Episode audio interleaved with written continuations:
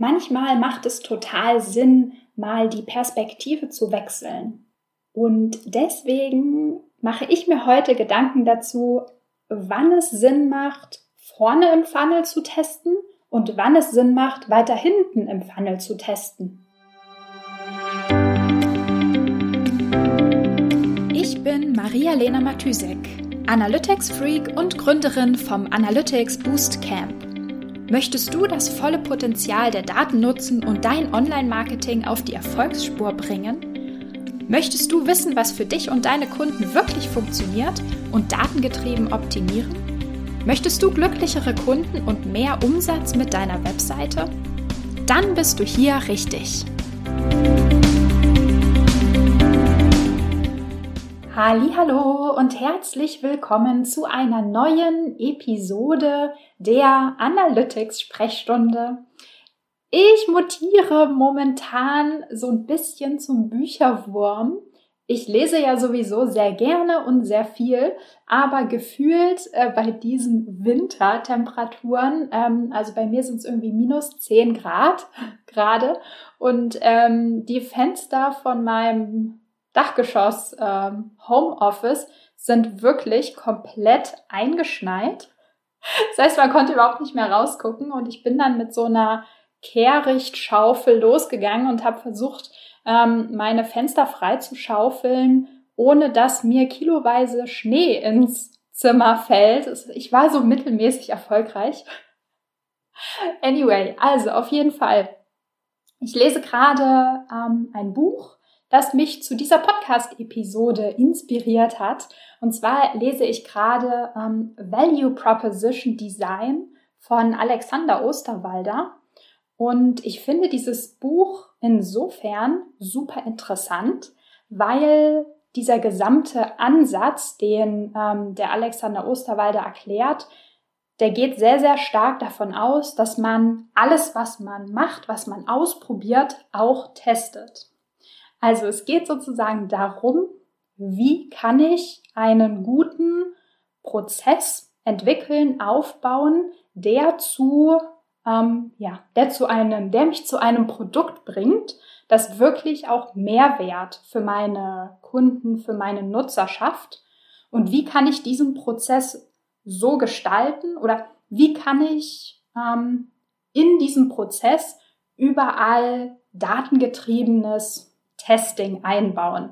Also bei ihm ist das nicht nur datengetriebenes Testing im Sinne von Analytics, sondern natürlich auch sehr viel qualitative Daten, also qualitatives Feedback von den Kunden. Aber das ist für mich jetzt natürlich erstmal beides gleichermaßen interessant. Was ich vor allem super spannend fand, ähm, ja, da, darüber nachzudenken, ist, dass bei der Entwicklung von Produkten und dem ganzen Testing, auch dem datengetriebenen Testing von Produkten, startet man sozusagen immer von vorne. Also es werden die ersten Schritte des Nutzers oder des potenziellen Kunden getestet und das Endprodukt, also das Ziel dieses Funnels sozusagen, steht noch gar nicht richtig fest. Also der Kunde läuft los in diesem Value Proposition Design Prozess und wir beobachten den Kunden und entwickeln, während der Kunde durch den Funnel läuft, ähm, den Funnel weiter sozusagen. Also ganz am Anfang wird zum Beispiel erstmal, ähm, ich sag mal, der Schmerzpunkt zum Beispiel des Nutzers getestet. Also auf welchen Schmerzpunkt, auf welche Message spricht ähm, der Nutzer oder der potenzielle Kunde besonders an oder weniger an und warum.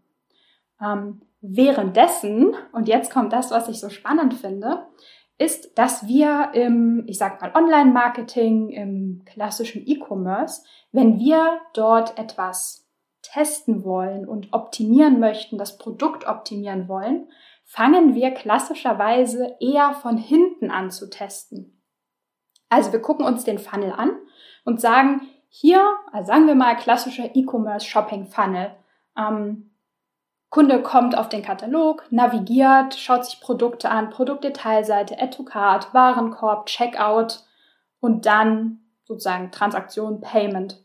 Und hier würden wir erstmal von hinten anfangen zu gucken, der Kunde, der schon kurz vor der Transaktion steht, was braucht er denn, woran hakt's denn, was gibt's denn hier für Probleme? Und fangen sozusagen das ganze Testing und Optimieren im Sinne des Nutzers oder das Optimieren der, der User Experience eher von hinten im Funnel an. Und natürlich macht es auch total Sinn, weil in einem E-Commerce-Shop kommunizieren wir ja ein ganz konkretes Produkt und der Kunde weiß genau, wie dieser Prozess abläuft. Also da gibt es sozusagen am Funnel nichts mehr zu definieren und das Produkt steht fest.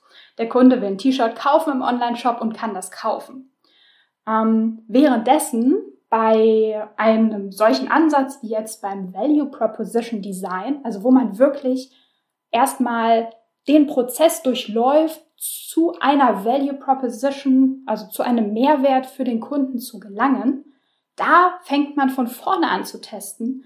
Und ich finde es einfach super spannend, sich dann auch immer mal Gedanken zu machen, ähm, an welcher Stelle bin ich jetzt gerade, was kann ich testen und von, von in welchem Moment macht es wo Sinn, entweder von vorne an, anzufangen zu testen, also mit welchem Schmerzpunkt steigt der Kunde in den Funnel ein, ähm, was will er eigentlich, was ist die Intention und vorne an anfangen zu testen, anzufangen zu testen.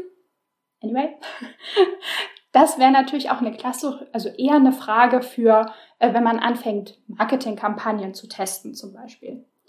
Versus fangen wir eher oder unter welchen Bedingungen, in welchem Kontext macht es mehr Sinn, von hinten anzufangen zu testen. Also beides hat irgendwie seine Berechtigung. Und ich fand einfach, ähm, ja, ich fand es einfach super spannend. Mich hat äh, das beim Lesen von dem Buch so ein bisschen angesprungen, dass ich mir dachte, so ja krass, also macht total Sinn im Kontext. Ähm, aber ich finde es super wichtig, da immer wieder nochmal drüber nachzudenken und zu reflektieren, was ist eigentlich die Value Proposition, was ist das Produkt, was ist der Mehrwert für den Kunden, wie ist eigentlich mein Funnel strukturiert, den ich hier gerade teste, optimiere, ähm, ist, was ist die Message am Anfang, also wie wie denkt der Kunde, wie läuft der Kunde, wie interagiert der Kunde mit dem Produkt, welchen Mehrwert sucht er, welchen Mehrwert nimmt er auch wahr. Und dann, je nachdem, was gerade passend ist, die einzelnen Steps zu testen. Und da auch einfach vielleicht mal so ein Stück, ähm, ja, so ein Stück rauszugehen aus dieser klassischen ähm, E-Commerce Conversion Optimierungsdenke und zu gucken, okay, was will ich testen und welche Methoden habe ich zur Verfügung und auch welche, welche Schritte machen an welcher Stelle Sinn zu testen. Ja, das ist mir einfach beim Lesen von dem Buch ähm, irgendwie so ein bisschen durch den, durch den Kopf geschossen. Und ich finde es immer total, also ich finde es wirklich super interessant. Ähm, ja, ich will jetzt nicht sagen Fach, fachfremde, fachfremde Literatur zu lesen, weil so richtig fachfremd ist es natürlich nicht. Aber ich finde es tatsächlich total spannend zu sehen, wie unterschiedlich Prozesse in unterschiedlichen, sag ich mal, Bereichen ähm, vom Business oder vom Online-Marketing aussehen. Und ähm, dass es total wertvoll ist, sich immer mal wieder auch in andere Online-Marketing-Disziplinen ähm, reinzusetzen, reinzusetzen, reinzuversetzen und ähm, einfach ab und zu die Perspektive zu wechseln und zu gucken, was kann ich denn daraus mitnehmen? Also zum Beispiel für mich jetzt, was kann ich aus dieser Produktentwicklung, Business Development Perspektive mitnehmen für mich, wo ich jetzt häufig ähm, datengetrieben Webseiten teste. Das war's auch schon wieder von mir. Wir hören uns morgen wieder. Bis dann. Ciao, ciao. Wenn dir die Folge gefallen hat und du etwas mitnehmen konntest, dann würde ich mich mega über eine Bewertung freuen.